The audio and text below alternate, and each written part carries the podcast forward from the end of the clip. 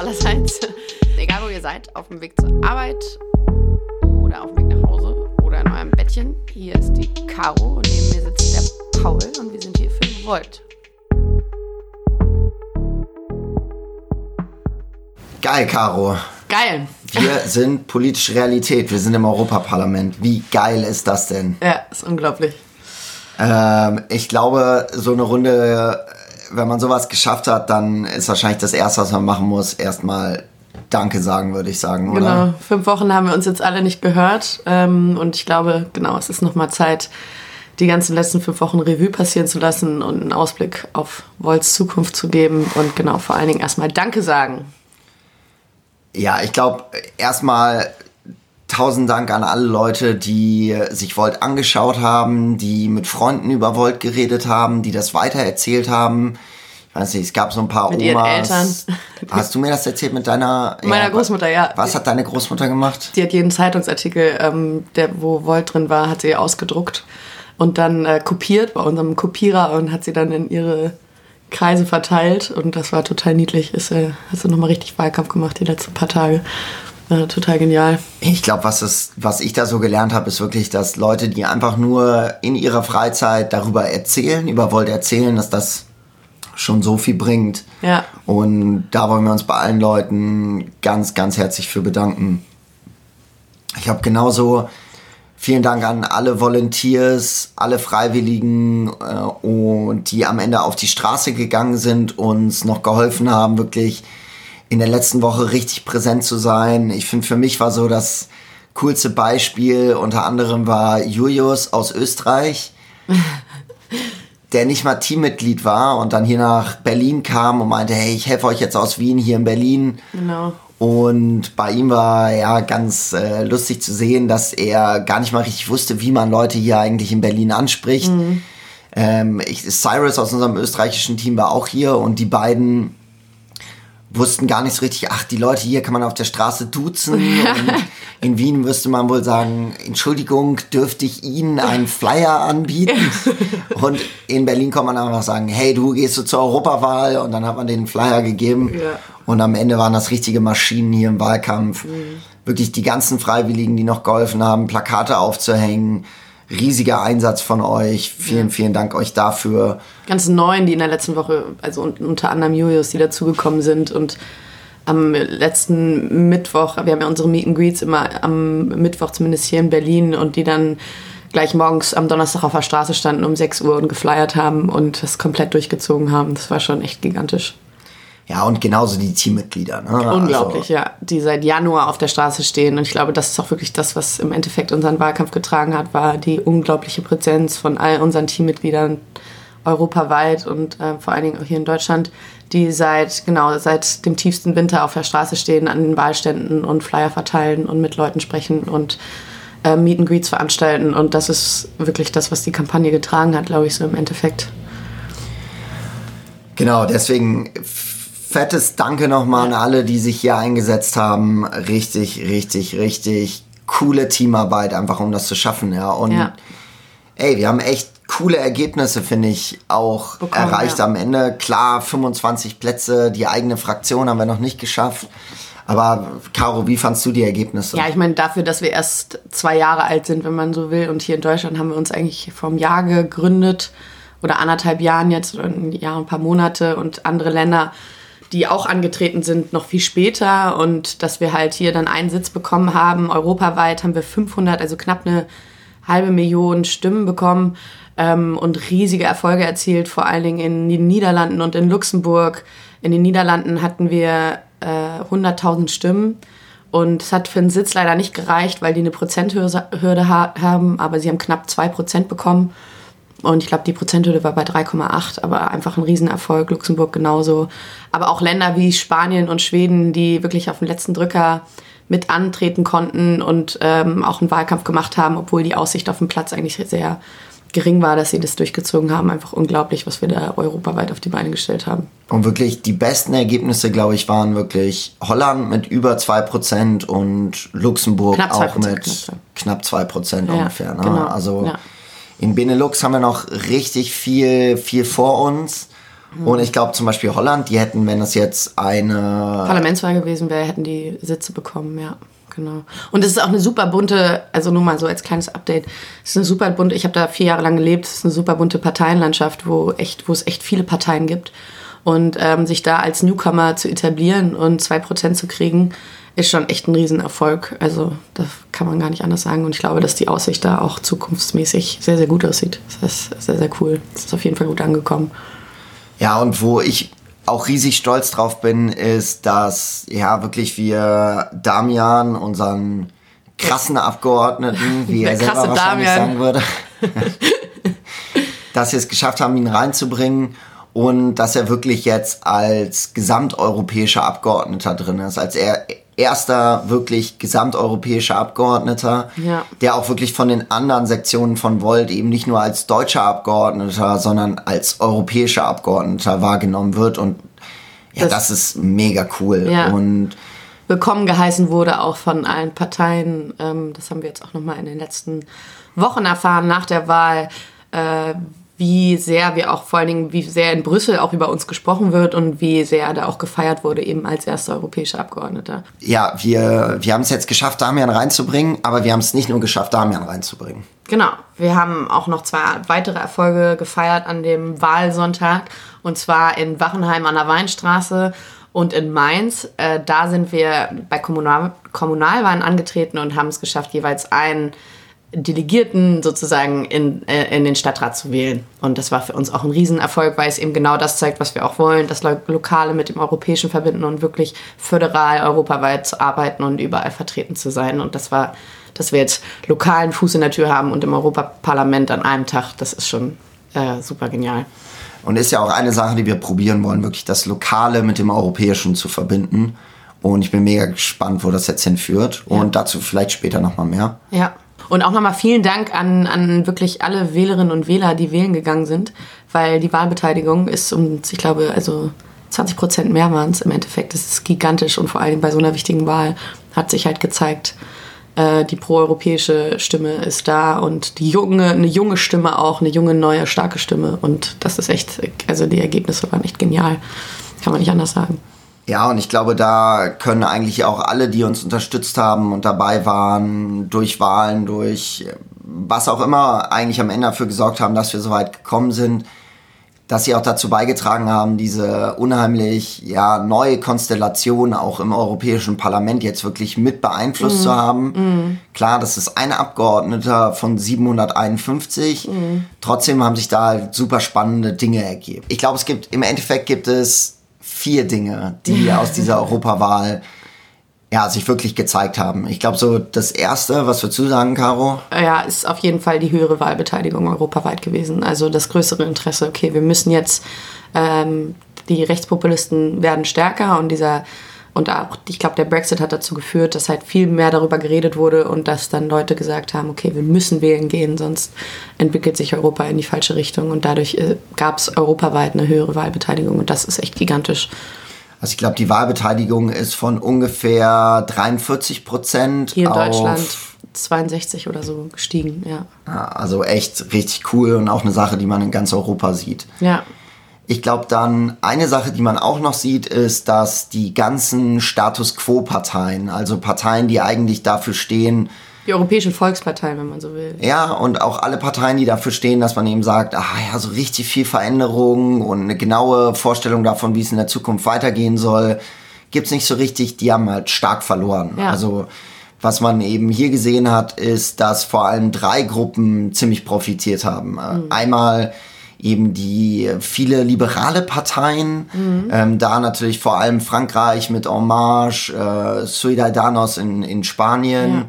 aber zum Beispiel auch in Rumänien eine ganz neue Gruppe von liberalen Parteien, die gesagt haben, ja, wir machen jetzt wirklich mal was neu und wirklich auch was anderes angeboten haben und ich glaube, da waren Leute offen für und ja. vor allem viele junge Wähler, glaube ich, auch offen für. Dann das andere, was man sieht, ist, dass eben ja es diese sogenannte grüne Welle gegeben hat, ja. sprich dass es war im Endeffekt eine Klimawahl auch für viele. Ganz, ganz viele Grüne quasi neu reingekommen sind, grüne Abgeordnete, vor allem eben in Westeuropa, mhm. äh, in Osteuropa dann eher die Piraten in dieser Gruppe. Mhm. Genau, und dann eben als eine Sache, die man auch klar gesehen hat, klar, es hat viele positive Entwicklungen gegeben, aber es ging eben auch darum, dass am Ende die Nationalpopulisten eben eine neue Gruppe gebildet haben und natürlich auch viel dazu gewonnen haben, vor allem in Italien, in Frankreich, wo sie ja mit ganz knapp äh, stärkste Kraft geworden sind, sogar vor Macron. Hm. Und äh, genau in Deutschland hat die AfD nicht so viel dazu gewonnen. Ich glaube sogar im Verhältnis zur Bundestagswahl ein bisschen verloren. Genau, und ich glaube, es war auch, es wurde vorhergesagt, dass es mehr wird und im Endeffekt waren dann die Ergebnisse nicht so gut, wie sie sich das erhofft hatten. Und das war so, vor allem für Deutschland ist es auf jeden Fall ein Erfolg, dass das nicht so krass gestiegen ist, wie es, wie es vorhergesagt wurde. So. Ja. Und was jetzt im Europäischen Parlament total spannend war, war eben diese Frage, ob die Nationalpopulisten es schaffen, die viertstärkste Kraft zu werden. Ja, und wer hat dafür gesorgt, dass es nicht so war? Und es gibt Leute, die da einen Einfluss drauf hatten, vor allem die Leute, die Volt gewählt haben. Ja. Wie das genau funktioniert hat, erklären wir euch, glaube ich, gleich nochmal. Ja, ja. Aber ich glaube, so ganz grundsätzlich, was irgendwie wichtig zu wissen ist, warum ist das überhaupt so wichtig, wer die viertgrößte Gruppe im Parlament wird, Caro? Weil es im Europaparlament so organisiert ist, dass ähm, desto mehr Sitze man hat und desto mehr, also desto stärker man vertreten ist, desto mehr Budget bekommt man und desto mehr Redezeit bekommt man. Und es macht schon jeder einzelne Abgeordnete macht in jeder Fraktion einen riesen Unterschied. Und also im Endeffekt eigentlich alles, was das Parlament zu verteilen hat, genau. sei das Redezeit, seien das äh, Ausschussplätze, genau. Mitarbeiterressourcen, mhm. das wird alles danach verteilt, wie groß deine Gruppe ist. Ja. Und du kommst proportional, disproportional viel, viel weniger, je kleiner deine Gruppe ist. Genau. Sprich, super wichtig, wer jetzt eigentlich viertgrößte Gruppe wird. Mhm. Und das haben die Nationalpopulisten eben ganz knapp nicht geschafft. Nicht geschafft. Ja. Und Warum wie das, das so zustande ist? gekommen ist, glaube ich, hängt mega viel davon ab, ja, welchen Fraktionen und Gruppen, politischen mhm. Gruppen sich eigentlich die einzelnen Parlamentarier dann abge angeschlossen haben. Mhm. Und da hatten wir natürlich auch einen Anteil dran. Und das hängt ganz viel damit zusammen, wie wirklich Damian sich schon in seiner ersten Amtshandlung eigentlich als europäischer Abgeordneter auch gezeigt hat ja. und wie das mit dem zusammenhängt, was ja, wir eigentlich getan haben. Ja. Und was da genau passiert ist, wollen wir euch einmal ganz kurz erklären. Genau. Caro, ich weiß nicht, wie es bei dir war, wie in diesen letzten Wochen der Wahl. Es war natürlich massiv anstrengend, glaube ich, auch mit ganz viel Spannung verbunden. Voll. Mhm. Und man hatte irgendwie so ein bisschen das Gefühl, oh ja, jetzt nach der Wahl wäre es auch richtig cool, wenn wir einfach alle einmal runterkommen können. ja, ich glaube, so ein kleines Loch ist auch unvermeidbar, so ein bisschen äh, für alle, weil man natürlich monatelang auf so ein Ziel hinarbeitet und dann ist das Ziel, verändert sich halt nach der Wahl. Und da muss man sich erstmal wieder einfinden und, und ja, wie gesagt, irgendwie in der, auch in der Bewegung irgendwie neu finden. Was ist jetzt der nächste Schritt? Aber genau, langweilig wurde es auf jeden Fall nicht. Es ging direkt für uns weiter, deswegen habt ihr vielleicht auch relativ wenig von uns gehört. Was war denn für dich genau das, das, das, das wo du gesagt hast, boah, jetzt kommt ja nochmal ein riesiger Batzen Arbeit? Das waren die Verhandlungen, die mit Damian folgten im Europäischen Parlament. Damian ist drei Tage nach der Wahl direkt nach Brüssel gefahren. Und was war die Frage da? Da war die Frage, ob er sich einer Fraktion anschließt oder ob er unabhängig bleibt und wenn er sich einer Fraktion oder einer Gruppe anschließt, dann welcher. Und da hat er dann direkt nach der Wahl, wie ihr es vielleicht auch schon mitbekommen habt, ähm, Verhandlungen geführt mit den einzelnen Gruppen. Genau, also für uns ging es direkt nach der Wahl darum, wie wollen wir uns eigentlich im Parlament verhalten, in diesem neuen Parlament.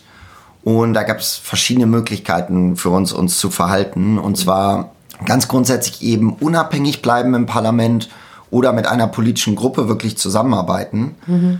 Und wir wollten das ja direkt europäisch machen. Ja, basisdemokratisch. Sprich, wir hatten eigentlich direkt nach der Wahl, direkt den nächsten internen Wahlkampf, ja. in dem es darum ging, wie wollen wir diese Abstimmung machen und wie kann die europaweit funktionieren. Und Im Endeffekt konnten alle unsere Mitglieder in ganz Europa darüber abstimmen, wie wir eigentlich im Parlament arbeiten wollen. Ja.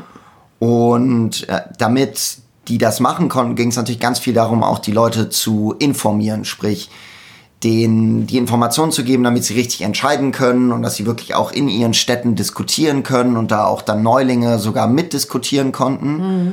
Und ganz grundsätzlich muss man dafür erstmal verstehen, wie sieht eigentlich die Arbeit im Europäischen Parlament aus. Und das läuft normalerweise so, du hast da die Europäische Kommission, die kann man sich so ein bisschen vorstellen wie die Regierung von Europa. Und die machen im Endeffekt eine Sache immer, dass sie riesige Gesetzesvorhaben in das Europäische Parlament bringen. Das sind dann so riesige Stapel, hunderte von Seiten zu einem bestimmten Gesetz mhm. und die müssen bearbeitet werden. Und ja. die werden dann in Ausschüssen und mit Redezeit werden die besprochen. Und damit man damit wirklich gut umgehen kann, schließen sich eben die meisten Parlamentarier einer politischen Gruppe an, so ähnlich wie die Fraktionen bei uns. Mhm. Und so bekommen sie einfach mehr Redezeit und vor allem auch mehr Personal, mit dem sie dann in der Lage sind, diese Dinge zu bearbeiten. Ja, du musst jetzt nochmal, glaube ich, erklären, wie sehen diese Fraktionen aus? Also wie darf man sich das vorstellen? Die müssen ja irgendwie, werden die ja aufgeteilt. Genau, also ganz grundsätzlich ist es so, dass diese politischen Gruppen so ähnlich aussehen wie Fraktionen bei uns im Bundestag. Sprich, das sind meistens Gruppen von ja, ganz vielen verschiedenen Parteien aus ganz Europa, die eben ähnliche politische Vorstellungen haben. Also da gibt es zum Beispiel sowas wie die EVP, die Europäische Volkspartei. Da sitzen dann zum Beispiel die CDU und die Konservativen aus Frankreich. Mhm. Und du hast das gleiche, hast du mit der S&D, den Socialists und Democrats. Und da sitzen dann eben vor allem sozialdemokratische Parteien aus ganz Europa zusammen. Ja. Und so hast du das dann eben auch äh, für grüne Parteien, ja. ähm, das gleiche eben für liberale Parteien, ALDE Renew heißen die jetzt. Ja. Und hießen ALDE, also die Allianz der liberalen Demokraten Europas, und jetzt heißen sie Renew, genau. Renew Europe, ja, genau. Ja. Nach einem Vorschlag von Macron ist wieder sehr Macron-Style. Es muss neu sein. Klingt auch cool, finde ich. Genau, also du hast diese Gruppen und ähm, wenn man in einer dieser Gruppen sitzt, dann ähm, ist es eben sehr viel besser möglich, sich dann am Ende zu diesen Gesetzen zu verhalten. Wenn man wenig Zeit hat, dann braucht man eben viele Leute, um so ein Gesetz durchzugehen und das geht nicht so gut, wenn man ganz alleine ist. Ja. Sprich, für uns gab es dann für die Mitglieder folgende Dinge, konnten dann eben entscheiden, ob sie sagen, ja, wollen wir uns unabhängig verhalten, so wie das zum Beispiel Martin Sonneborn gemacht hat, oder weiterhin macht. Genau, oder wollen wir uns einer Gruppe anschließen? So, und ich glaube, was da für unsere Mitglieder eben wichtig war, war zu wissen, ja, wie sieht dann eigentlich Arbeit aus, wenn man unabhängig ist? Hm. Und das wäre eben ganz viel so gewesen, dass man wenig inhaltlich mitarbeiten kann, weil man zum Beispiel gar nicht selbst entscheiden kann, in welche Ausschüsse man im Parlament wirklich kommt, also ja. wo man dann wirklich konzentriert an einem Thema arbeiten kann. Ja. Das ist schon mal das erste, so ein bisschen wahllos dann und man bekommt extrem wenig Redezeit, man hat extrem wenig Ressourcen, um eben Gesetze zu analysieren. Sprich, die Arbeit als Unabhängige wäre für uns viel mehr sowas gewesen, dass man als Außenseiter im Parlament über das Parlament berichtet. Ja. Genau. Und da war eben die Frage, können wir das so gut? Wir haben nicht so eine große Medienreichweite wie zum Beispiel Martin Sonneborn, der ganz, ganz viele Leute erreicht, wenn er was sagt. Und Martin Sonneborn ist halt super lustig. Ja. Wir leider nicht so. genau. Das war also die eine Option. Ja. Nee, es geht uns ja auch in erster Linie darum, wirklich Politik zu machen und inhaltlich zu arbeiten. Naja, dazu kommen wir jetzt. Dann wurden erstmal rote Linien gezogen und äh, Verhandlungen. Also genau, wir haben ja gerade gesagt, es gab die Option, dass wir uns einer Gruppe anschließen oder unabhängig bleiben und wenn ja, welcher. Und da standen eigentlich nur zwei Gruppen für uns in Frage weil wir uns natürlich erstmal europaweit angeguckt haben, okay, wer sitzt, wer sitzt eigentlich in diesen Gruppen und welche, welche fallen sowieso schon weg. Und da ist zum Beispiel ganz klar, dass die ganzen rechten Gruppen halt wegfallen und ähm, dass wir natürlich irgendwie eine Gruppe wählen müssen, die uns programmatisch ähm, und auch äh, von deren Zielsetzung, von deren Werten her, wenn nicht komplett, aber zumindest in großen Teilen ähm, uns ähnlich ist. Und da standen eigentlich nur die, äh, die liberale Fraktion oder die, die proeuropäische liberale Renew Europe Fraktion ähm, oder ALDE damals, jetzt vor einer Woche, zur Option und äh, die Grüne und Freie Allianz. Genau. Genau, äh, ALDE, genau, im Wesentlichen Liberalen, da hast du eben so Leute wie Macron dann eben drin. Mhm. Äh, hier in Deutschland ist da unter anderem die FDP, aber auch die Freien Wähler mit dabei. Und bei der Grünen Freien Allianz, da hat man eben vor allem grüne Parteien und regionalistische Parteien. Mhm. Also wer sitzt da drin? Einerseits sowas wie zum Beispiel die Grünen hier in Deutschland, dann aber auch zum Beispiel die Scottish National Party, genau, ja. dann äh, katalonische Regionalisten, die so für die katalonische Unabhängigkeit in Spanien sind, aber zum Beispiel auch Piraten aus Tschechien, genau. ähm, also eine vielseitige Gruppe. Und Julia Reda saß da drin von den deutschen Piraten die letzten fünf Jahre, genau. Ja.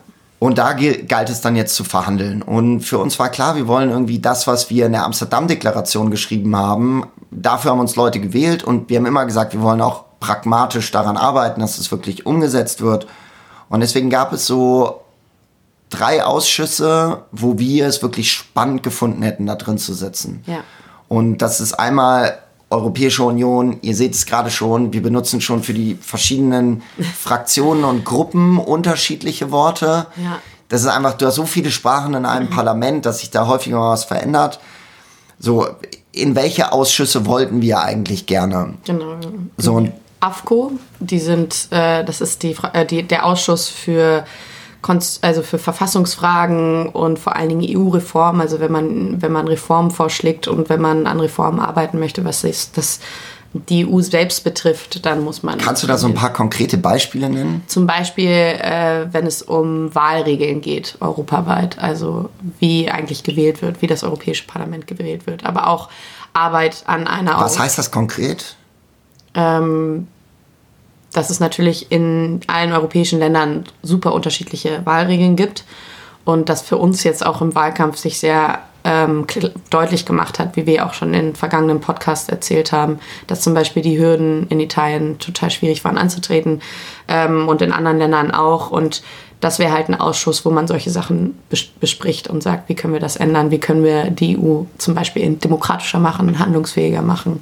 Alles, was das System an sich eigentlich betrifft, das wird in der, äh, in der AFCO besprochen. Und bearbeitet. Um Brexit geht es da, glaube ich, auch. Um Brexit geht es da auch. Und genau. Bürgerbeteiligung in Europa, glaube genau, ich. Genau, Bürgerbeteiligung auch. Ja. Also genau das, was wir eigentlich in unserem EU-Reformteil von der Amsterdam-Deklaration schreiben. Ja, genau.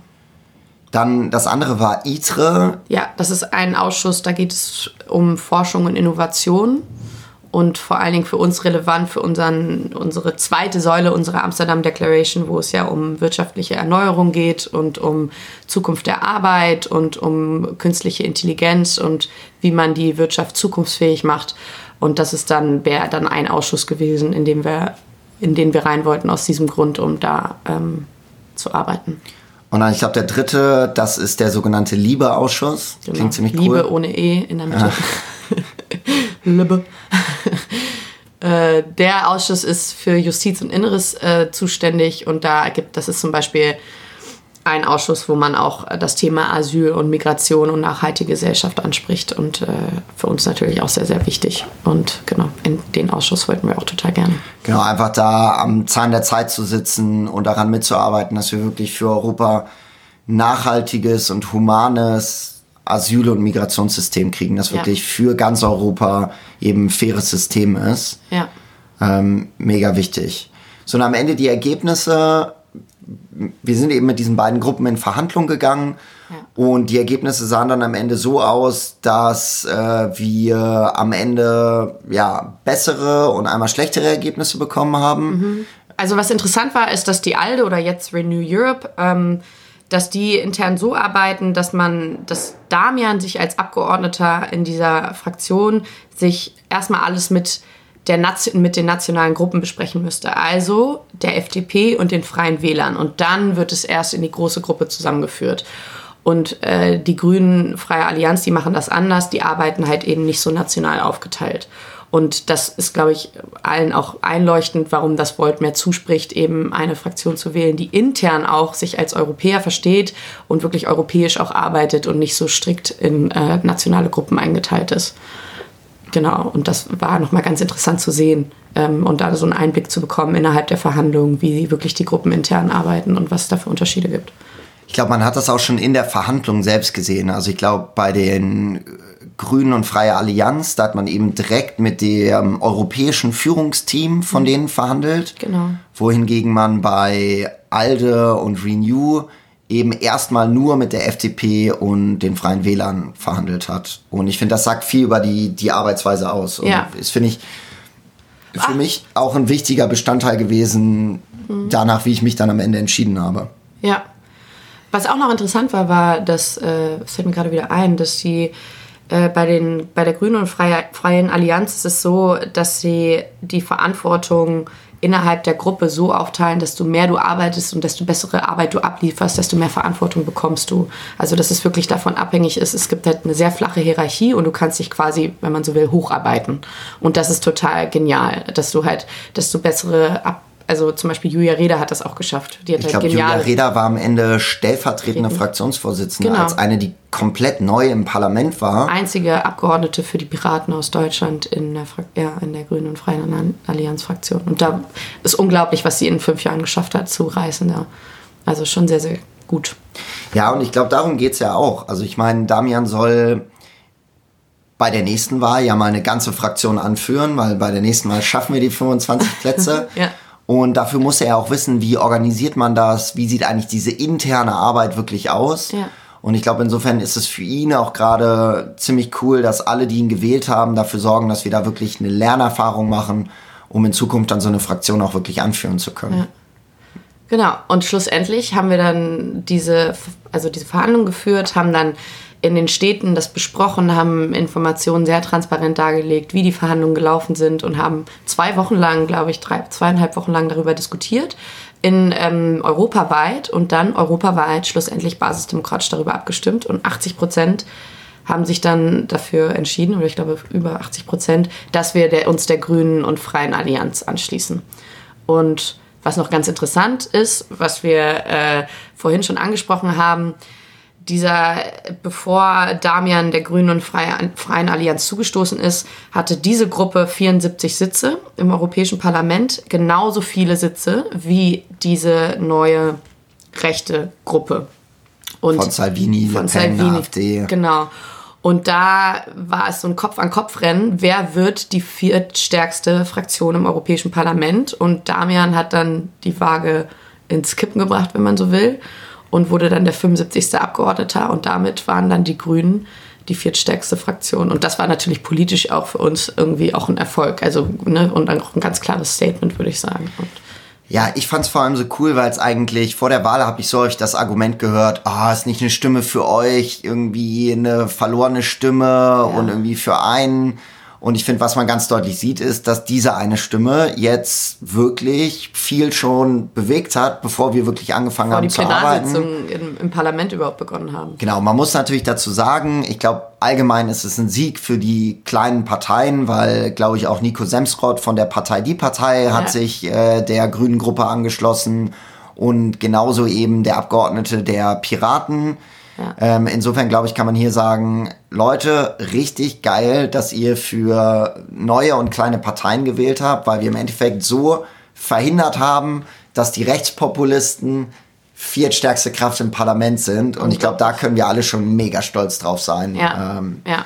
Also was wir nochmal auf jeden Fall sagen sollten um, und auch nochmal klarstellen sollten, wenn wir sagen, wir haben uns jetzt einer Gruppe angeschlossen, dann bedeutet das nicht, dass wir jetzt grün sind oder beziehungsweise, dass wir jetzt uns den, äh, den deutschen Grünen angeschlossen haben oder so. Das bedeutet wirklich, dass wir uns einfach nur einer Gruppe angeschlossen haben, um inhaltlich zu arbeiten, um pragmatisch zu sein, um wirklich was zu verändern, um mehr ähm, ja, wenn man so will, Redezeit, Netzwerk, Budget hat, um im Parlament wirklich was zu reißen.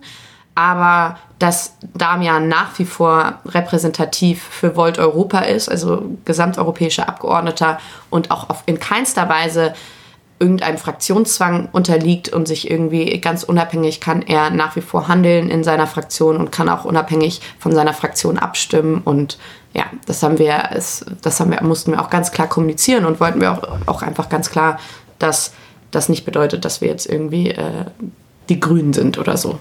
Ja, und ich finde, ich sehe das sogar als eine Chance, auch zu sagen, dass gerade weil Leute jetzt häufig wahrscheinlich fragen werden, ah, ihr sitzt da mit den Grünen ja zusammen, dass es für uns auch eine Chance ist zu sagen, ja, ganz viele Ziele der Grünen finden wir richtig, Wir wollen allerdings auch einen anderen Weg dahin anbieten. Also wir wollen einen Weg anbieten, der eben technologieoffen ist, Ja. der zum Beispiel das Klima wirklich ernst nimmt, ähm, sich jetzt aber denkt, ja, gibt es vielleicht noch andere Optionen dahin zu kommen, Ja. als die Optionen, die zum Beispiel die Grünen vorschlagen. Und ich glaube, das ist gerade auch das Spannende, in dieser Gruppe zu sitzen. Und ich genau, also wir schaffen da auch einen Ausgleich und der, da, da wurden wir auch sehr willkommen geheißen. Ne? Die haben alle gesagt, ach, es ist genial, dass ihr hier seid und was ihr macht, weil wir auch ganz andere Schwerpunkte setzen. Ne? Also ich glaube, es ist allen klar, dass wir eine, dass wir so die positive proeuropäische Protestpartei waren, die eben europaweit antritt und europaweit auch vertreten wird. Und ähm, dass uns EU-Reform wahnsinnig am Herzen liegt und das System selbst zu ändern. Und da, finde ich, sind wir eine, ein ganz schöner Ausgleich auch in dieser Fraktion und können da auch richtig was bewirken, eben weil wir auch vielleicht andere Schwerpunkte setzen werden. Nochmal zur Strategie. Wir brauchen ein gemeinsames Ziel. Und wir werden im Oktober eine europaweite Versammlung haben, eben aller europäischen Volt-Teams.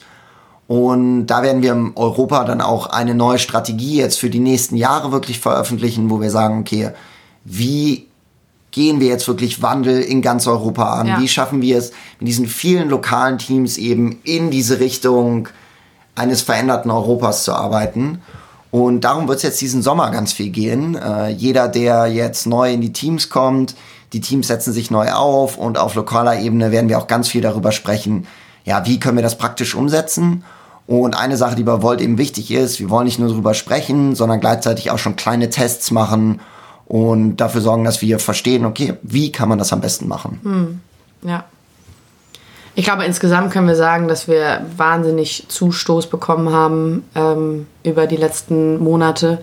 Wir sind genau mittlerweile in Deutschland ähm, 3000 über 3000. über ja. 3000 aktive Mitglieder und europaweit haben wir über mindestens jetzt glaube ich ich glaube über 55.000 Unterstützer oder so. Also es ist schon gigantisch, wie so auch so ein Wahlkampf ähm, Wachstum fördert, ne? weil natürlich auch Und, und deswegen, wenn ihr momentan vielleicht das Gefühl habt, Huch, bei Volt ist gerade so ein bisschen ruhig geworden, keinesfalls. ähm, gar kein, auf gar keinen Fall. Ihr, ihr könnt euch das so vorstellen, als wären bei eurer Arbeit auf einmal dreimal so viele Angestellte wie vorher. Ja. Und die wissen alle nicht, wo der Kopierer ist, die wissen nicht, wo man den Kaffee macht. Dem muss man eigentlich alles irgendwie neu beibringen. Und das dauert in einem Büro normalerweise schon zwei Monate. Und das müssen wir jetzt irgendwie als Freiwillige nebenbei noch hinbekommen. Genau. Und, oder man kann halt als, auch ganz schön sagen, als Metapher, man hat äh, zehn neue Geschwister bekommen oder so. die, die ganz viel lernen müssen. Ähm, nee, aber es macht wahnsinnig Spaß. Ähm, die Menschen, die dazugekommen sind, bringen wahnsinnig viel Energie mit und haben richtig Lust und haben halt eben auch gesehen, ich glaube, es ist nochmal was ganz anderes, ähm, eine kleine Partei, oder nicht, ich will sagen kleine, eine neue Partei zu wählen, die dann wirklich einen Erfolg erzielt, als wenn jetzt äh, eine große Partei einen Sitz mehr oder weniger hat, weil man wirklich diesen Unterschied wirklich merkt. Dass Ja. wir, äh, und äh, das ist, macht total Spaß und ich glaube, wir haben richtig bewiesen, dass wir eben Macher und äh, keine ja, Macher sind und nicht Leute, die nur meckern oder quatschen, sondern wirklich was tun und ja, nochmal ein riesengroßes Dankeschön und ich glaube, damit schließen wir jetzt erstmal ab. Genau, damit wisst ihr, wo wir stehen. Wir sind richtig froh, dass wir reingekommen sind. Wir arbeiten an den nächsten Sachen. Im Oktober haben wir eine neue Strategie, mit der wir die ganzen neuen dann auch wirklich mitnehmen können, die ganze Energie dann auch einsetzen können. Ja. Hoffen natürlich, dass da dann auch nochmal viele neue dann danach dazukommen, Ja. weil wir brauchen mehr, um diesen Kontinent zu verändern. Und ja, vielen, vielen Dank euch allen. Wenn ihr Fragen habt, dann bitte meldet euch bei uns, weil natürlich super viel passiert ist. Wenn ihr noch na also nachträglich Fragen zum Europawahlkampf habt, zu Volt habt, ähm, wie wir uns vielleicht unterschiedlich verhalten haben, auch während des Wahlkampfes, warum wir was wie gemacht haben, äh, was jetzt als erstes für Damian ansteht in den nächsten Wochen, nächsten Monaten, ähm, wie ihr euch beteiligen könnt. Wenn ihr irgendwelche Fragen habt, bitte, bitte schickt die uns Wie schickt man uns die Fragen? podcast at volteuropa.org. Genau, und ansonsten über Facebook und dann sagt ihr einfach, hier ist eine Frage für den Podcast. Funktioniert genauso. Oder schreibt sie in die Kommentare bei YouTube. Cool, vielen Dank euch allen. Ich bin nächste Woche nicht da, das heißt, Caro wird übernehmen. Und ich bin im Urlaub. Ja, stimmt, er ist im Urlaub. Ja, oh, das ist auch nice. was ganz Neues, dass Paul sich mal Urlaub gönnt. Genau. Ähm, ich suche mir, glaube ich, irgendeinen Gast und dann rocken wir das Ding. Bis nächste Woche. Bis nächste Woche. Vote Volt. Vote Volt. Ciao, ciao.